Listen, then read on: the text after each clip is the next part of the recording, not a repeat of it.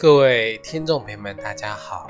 欢迎收听由荔枝电台独播、浩然居士讲述的《黄帝内经与养生智慧》节目。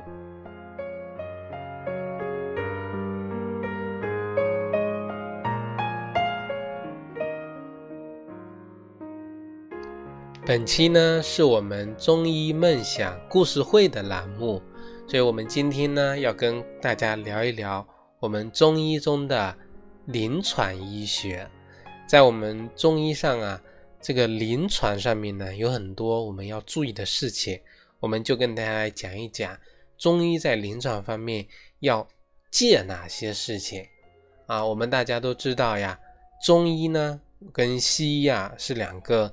相互。独立的这个医学体系，所以我们经常会发现啊，听众朋友跟我们聊天讲这个西医怎么怎么样，中医如何如何，把他们两个呢都作为一个独立的医学来进行一个说明，说这个西医呢啊着眼于这个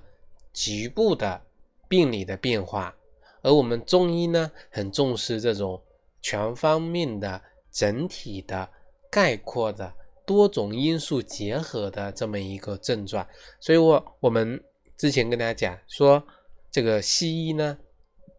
更着眼于这个疾病的病字啊，而我们中医呢更着重于这个结果的这个症字啊，症状的症，言字旁写个症。那么其实我们中医想的这个症啊，它其实包括了我们疾病的病因啊，产生。这个疾病的原因、病位、这个疾病发生的位置、病性、疾病的性质，以及临床表现以及疾病发展的规律。那么，其实说呀，这个症呢这个词啊，它包括了多方面的，有形有色，有症可循，包括了什么呢？包括这种疾病的邪正关系。啊，是邪强正弱呢，还是正强邪弱呢，还是正邪两立啊势均力敌呢？体质上面啊，每个人的体质不同，平和体质啊，痰湿体质、热性体质、寒性体质不同的类型，还有敏感的这种啊特异的啊秉性体质，还有这个情志方面的不同。啊，所在的时令不同，所在的气候不同，那么对一个人，对一个人身上所带有的疾病的症状的表现所不同，所以说我们现在呀，目前的临床上面呢，有这么一种说法啊，也有这么一种做法，就是啊，说以现代医学的病同祖国传统医学的症，症呢。机械的为病服务，比如说啊，这个就有一个非常有意思的呃说法，就是说呀，我们有的人啊身体这个贫血，那么我们就把它对应说是气血亏虚啊，需要呢益气养血啊，有的呢这个高血压啊高血病，那么这种情况呢，我们把它归于我们。祖国医学的症什么症啊？肝阳上亢，需要怎么做？要平肝请阳。所以说呢，我们很机械性的套用了疾病跟症的这两者的关系。这也是我们现在中国传统医学我们在临床上面要注意的，要戒除用病来统称症。用病来为我们症这个去做概括，拿症呢为这个病去治疗做服务。比如说气血亏虚，那么就要益气养血。这个说法是对，但是不能概括为所有的贫血都是因为气血亏虚造成的，不是所有的血压高啊是我们的肝阳上亢造成的。这个呢？是一个非常错误、以偏概全的这么一个说法啊，这个是要注意的。这种整治思维呢，把两种不同理论的医学体系啊混在了一起，将我们中医所讲的症局限于西医的病，那么这个就违背了我们中医的病症论治的这个思维方法。我在中医基础理论的课程中啊，我们刚开始讲的时候就讲的什么呢？所有的学科要注意讲的就是学科的这个方法，学科的思维方法啊，阴阳理论、五行学说啊、阴阳学说，还有这个啊占相学说、这个经脉学说等等。那么它的一个思想什么？要有整体观，要有听人的这种联系的观点，要把握好辩证论治的这种思维方法。那么难免啊，如果说违背了这种啊思维方法、哲学的方法论，那么很多这个事情啊都要失败的。我们中医也好，西医也好，其实它有一个共同的这个特点，就是。研究的是人的生命跟疾病的对象，研究对象是这个，所以说在很多啊方面跟环节上面啊，其实看过去啊很相像，但是呢，实际上差异是非常大的。如果先病西医的病啊，然后再进行中医的一个这个诊断的话呢，那么西医的这个诊断啊，先会在我们医生的表现之中，那么他的这个注意范围就很容易局限在已经确定的这个诊断范围内了，所以说很容易出现人的思维方面的这种狭隘、僵化，从而忽视了我们中医基础理论的一些弊端。因为什么呢？因为西医的病只是临床某些症状跟我们中医的症状相似，但是呢，两者的概念。却完全不同，两者内涵也是不同的啊。若是把这些相似的东西等同起来，那么得出的判断的推理呢，也是不可靠或者说是错误的。所以说，这个是我们现在很多人需要去注意、去戒除这种错误的判断标准，就是说，辩证辩证。我说的辩证不是我们辩证法的辩证，是疾病的辩，症状的症啊，症状的症。这个症呢是言字旁，而不是病字宽的症啊，因为这个症啊，这个概念更大一点。所以说，这个是我们现在很多学习中医的人啊，来掌握或者说了解啊，学习我们中医的人要去知道的一个事情啊，知道的一个概念。这是第一个，第二个要戒除什么呢？要戒除啊，戒除一个非常这个有趣的东西，就是病症跟方药之间的关系啊。我们辨证论治是我们医学中医里面啊精华之所在，是我们去认识跟治疗疾病的一个非常独特的方法啊。对临床上面的一个非常重要的一个意义，但是我们临床上面现在，嗯，我们发现有一个非常明显的一个趋势啊，就是西医诊断中医治疗。我们会发现很多人现在一味的去追求某方某药，哪些方子哪些药可以消炎，可以抗病毒，可以降压，可以降脂，可以降酶等等等等，这实际上都是一种什么？叫做弃枪取弹的做法，就是把病症的这种思维给抛弃了，而选择用这些药方药的方式来进行这个治疗。貌似我们现在有一个非常这个啊冠冕堂皇的话，叫做中西医结合，实则呢是违背了、曲解了我们中西医结合的它的这个思想。啊，用西医去治疗，用中医去啊，用西医去诊断，用中医去治疗，这个呢，非但不能有利于我们治疗，反而还会贻误或者说失误、谬误这个这个疾病。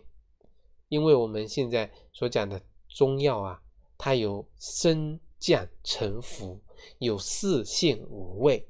这等等等等之间的关系呢，都要跟我们之前所讲的正真啊要紧密的结合。中医治病的主方用药必须跟针的特点相结合。有的针啊用的是药，药随针变，所以说有一个一个人他生病了啊，都是这个头痛，那么我们用的药肯定不同。为什么？因为它发展的趋势中，它这个阶段会出现头痛，但是他到另外一个阶段啊也会出现头痛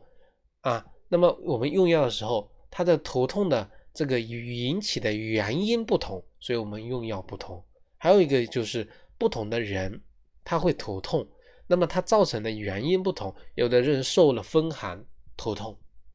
啊，这个风吹过之后头痛；那么有的人是热受了热邪造成头痛，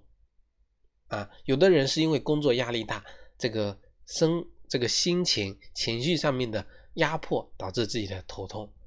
啊，不同的头痛用药肯定要不同，不可能因为都是头痛，所以我们都用什么药？止痛药，这样子反而什么？这个不就是啊等量齐观了吗？等量齐观了吗？就是把所有的腿都砍得一样长了啊！所以我们现在讲啊啊，这个药要随着针变。啊，就是说一个人生了病啊，这个治疗的过程一定要这个药方啊要有一个变化的过程啊，所以我们很多中医师会跟你说说这个现在用这个药，先给你用几服，那么到用完之后呢，你再过来看，他会重新给你用一个药方，而不会用原来的那个方子，因为呢，你的这个情况啊由里慢慢到了表层，那么从之前的。宫内的药现在开始用来解表了，那不就说你的情况减轻了吗？啊，这要跟我们的政情啊要相符，国家要讲国情，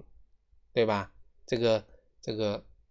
我们的这个家里要讲家情，疾病啊要讲病情，那么这个症状呢要讲症情，所以说药要跟人的症情相符，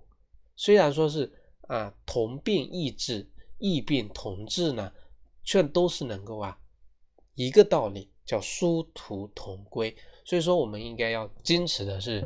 辨证论治的这种啊特色，在这个药方里面呢，所有的东西都是我们的工具，都是我们的工具。我们的病症论是是我们的思想，是我们的手啊，是我们的指导。所以说，在这个病症论治的思维指导下。才进行主方用药，请方用药，这样子呢，才能够继承我们中医传统理论，才不会失去我们这个根本的东西。这是第二个。第三点，第三点啊，是我们讲的，不要庸于我们的经验。我们现在大家都很希望看病找老中医啊，老中医有经验。所谓的经验啊，是指医生呢在他的临床实践过程中获得的治疗疾病的一些知识跟技能，这个是在医学理论的指导下进行的一个实践，它的产物，不是说我们啊这个叫什么有这个就是说死死马当活马医，有的人啊生病多了啊百病成医呀，其实啊我们这里一定要知道，就是说。啊，一个人的经验肯定是要在正确的医学理论指导下才能形成的，它是能够给我们提供启发治疗的这种思路的。我们说经验是宝贵的，啊，它是在我们治疗疾病、促进这个啊我们中医药发展的过程中非常重要的一个这个东西。因为我们把经验总结起来呢，它就是我们的很多治疗的一些这个方法。但是呢，经验它也有这个局限性。我们都说经验之谈，经验之谈。我们如果只用于这些经验，止步不前的话，那么这个就会形成很大的问题。所以说，我们发现很多这种医书啊，其实他在继承过去的这个思想、他的经验的过程中，他们也在不断的尝试去修正、去这个调整、去这个解决一些前人留下来的不科学，或者说不正确，或者说经验在这里行不通啊的这个地方。为什么呢？因为一个临床医生他经历的病种是非常有限的。我们说以前以前的人生活条件啊环境恶劣，所以兵荒马乱的时代，时代造了英雄，造了这个大的医家，就是因为那样的环境能够给他足够的这个临床经验。但是我们现在临床经验有限。而这种经验的思维形成之后呢，也常常啊束缚了思维，在这种特定的模式内进行一个啊工作。所以，我们一遇到病人，就自然而然的跟我们以往的经验结合在一起，在疾病的诊治上呢，就很容易出现墨守成规啊，这个就形成这样的情况。所以说，对一些新的情况、新的问题，照样照旧。用老经验把貌似经验范围内的这个疾病，这个误诊为经验认识范围内的熟悉的疾病，把已变化了的疾病误认为是原来的疾病，那么这个呢就容易造成很大的这个困困难，就会就会变成庸医啊。那么比如说有一个故事是说呀，这个。有这种胆湿热啊，那么肝功能不正常，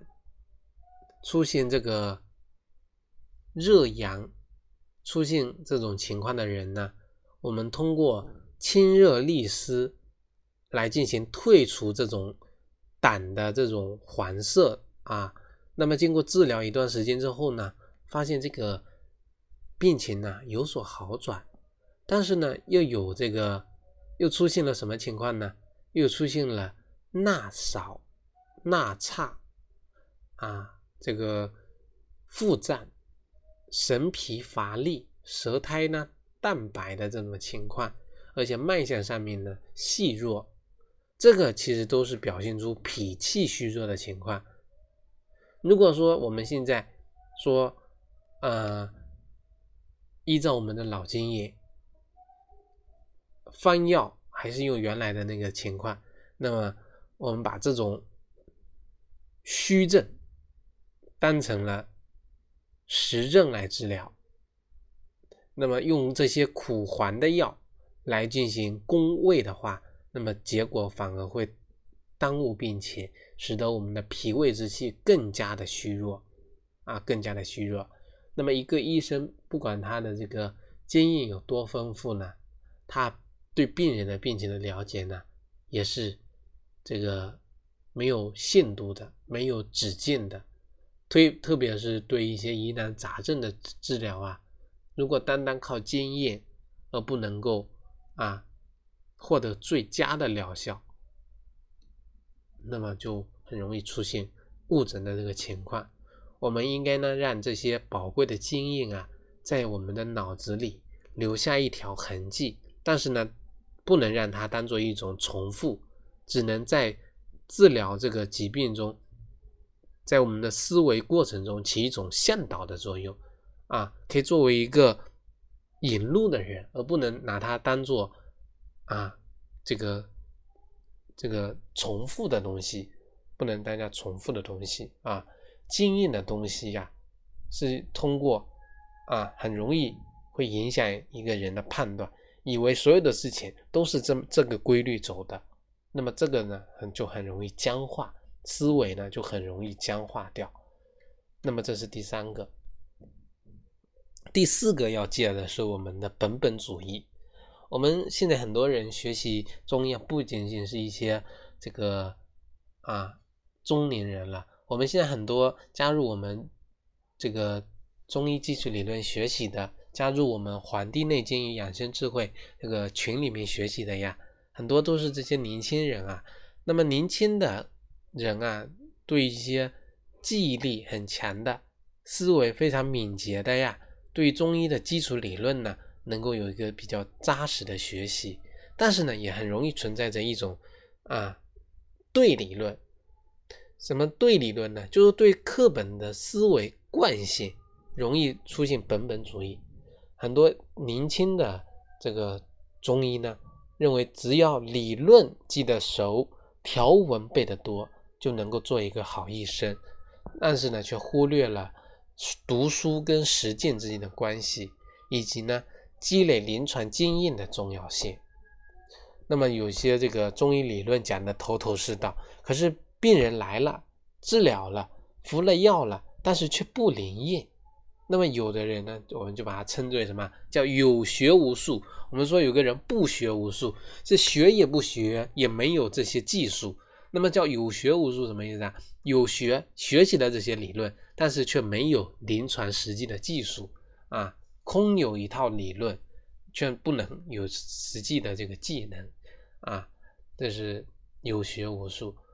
我们说书本啊是前人经验的总结，记载的是疾病的特性、典型。但是呢，在临床上，很多病人并不是按书本的这个规律来生病的呀。我们我们不是有句话吗？叫“熟读完书何不如临症多”嘛。只有经过反复的实践，实践出真知，才能对我们正常的舌脉、异常的舌脉做出一个判断呀。我们书本上学的肯定都是学这种标准的，对吧？这个典型的。那么，如果按照书本知识来应付这些瞬息万变的这个临床病人的话，难免呢会有这个按图索骥的弊端在这里。所以说，这个是我们要啊注意的。学习中医也好，学习其他的学科也好，要钻研理论。又要勤于实践，要积累经验，这样子才能够提高自身的知识水平、诊治水平。这是我们很多人要注意的。这是第四个。第五个呢，要戒什么呀？要戒平脉诊病。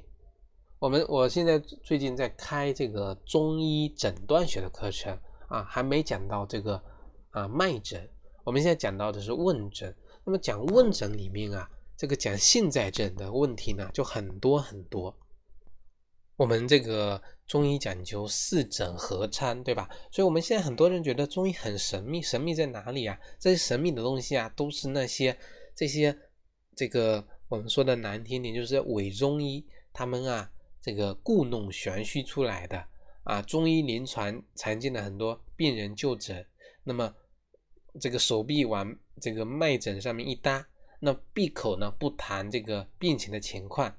那么个别的呢竟然也随意奉言，故弄玄虚啊，搞得神神秘秘。其实呢，脉诊啊是我们非常重要的诊断方法之一，但是呢，它却不能替代其他的诊断方法。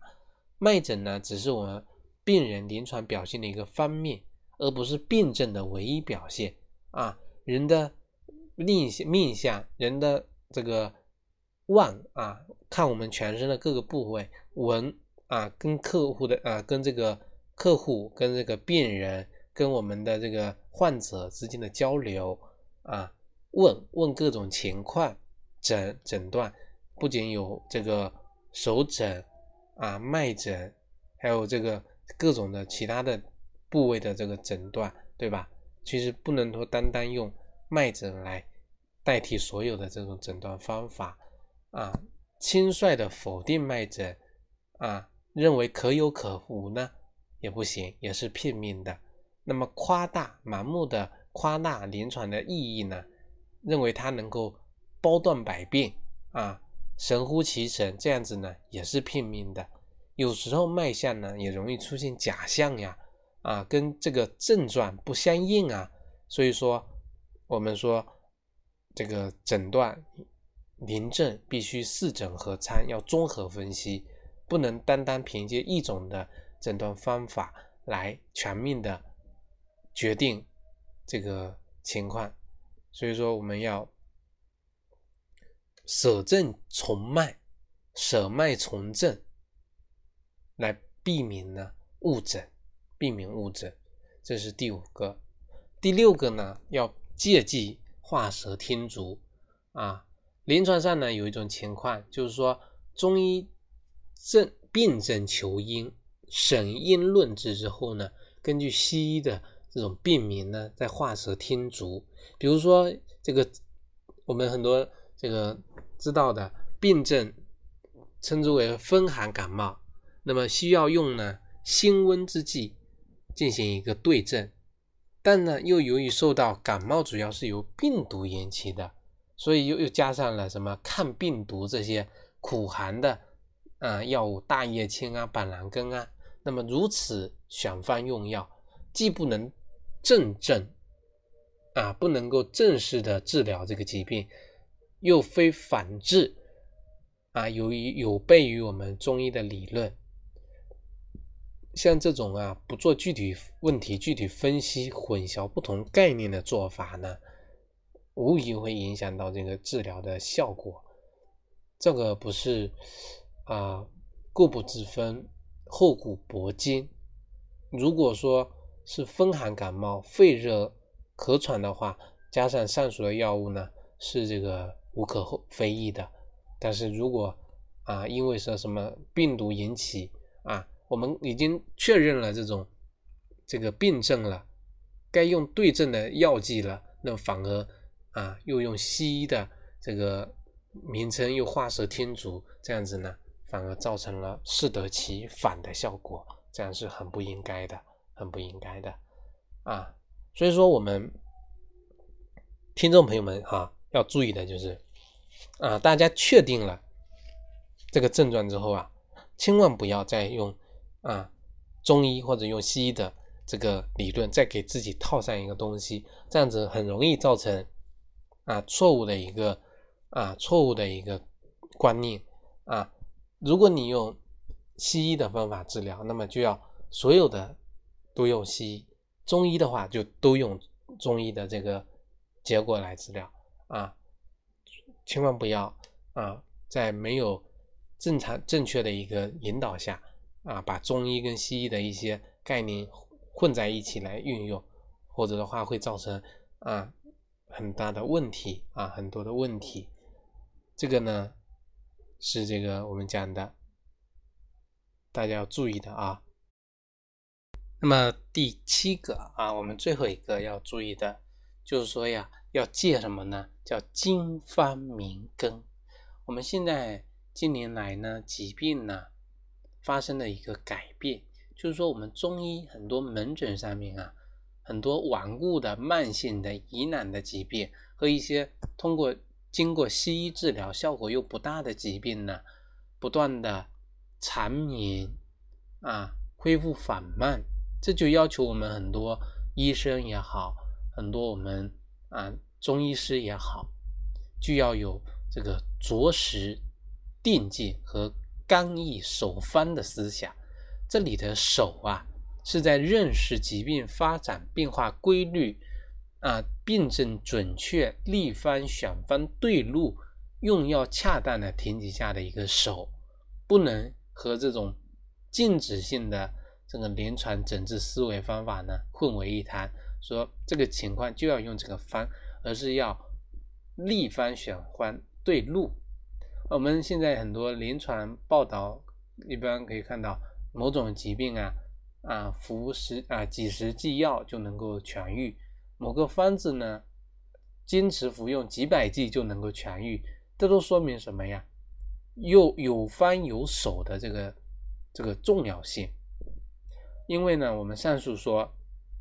疾病的这个收效往往有一个从量病到治病的过程。有时候一个对症的药啊，一开始服用三五剂却没有达到饱和量的这个效果，所以我们看不到有什么成效。如果说医生没有这种定见，什么是定见啊？着实定见啊，没有这种这种矜持，那么经能够经常呢改弦易辙啊，更改这个啊方中啊药方，那么就就容易把在这个治疗上面呢，这个很难达到从量变到质变的这种一个飞跃的过程，那么这个结果必然就是一个前功尽弃啊！你本来用对了，但是这个量呢却还没达到，你用着用着自己心里呀，这个啊心里没有底了啊，难道我用错药了吗？那么就开始换药，那么最后呢，却反而呢达不到这个效果。所以说，我们一定要要有初心啊，这个初啊，就是说最初的那种心怀啊，要有这个啊矜持，要懂得坚守，这样子呢才能够啊有一个好的一个效果。这个呢才是一个。大方之家，啊，所具备的一个品行啊，这个呢，就是我们今天跟大家分享的关于我们这个我们要学习的中医临床上面要戒除的哪些弊病。只有把这些不良的习惯给戒除了，我们呢才能够收获一个更好的学习中医的。思维更好的学习中医的一个理论，这样子呢，我们在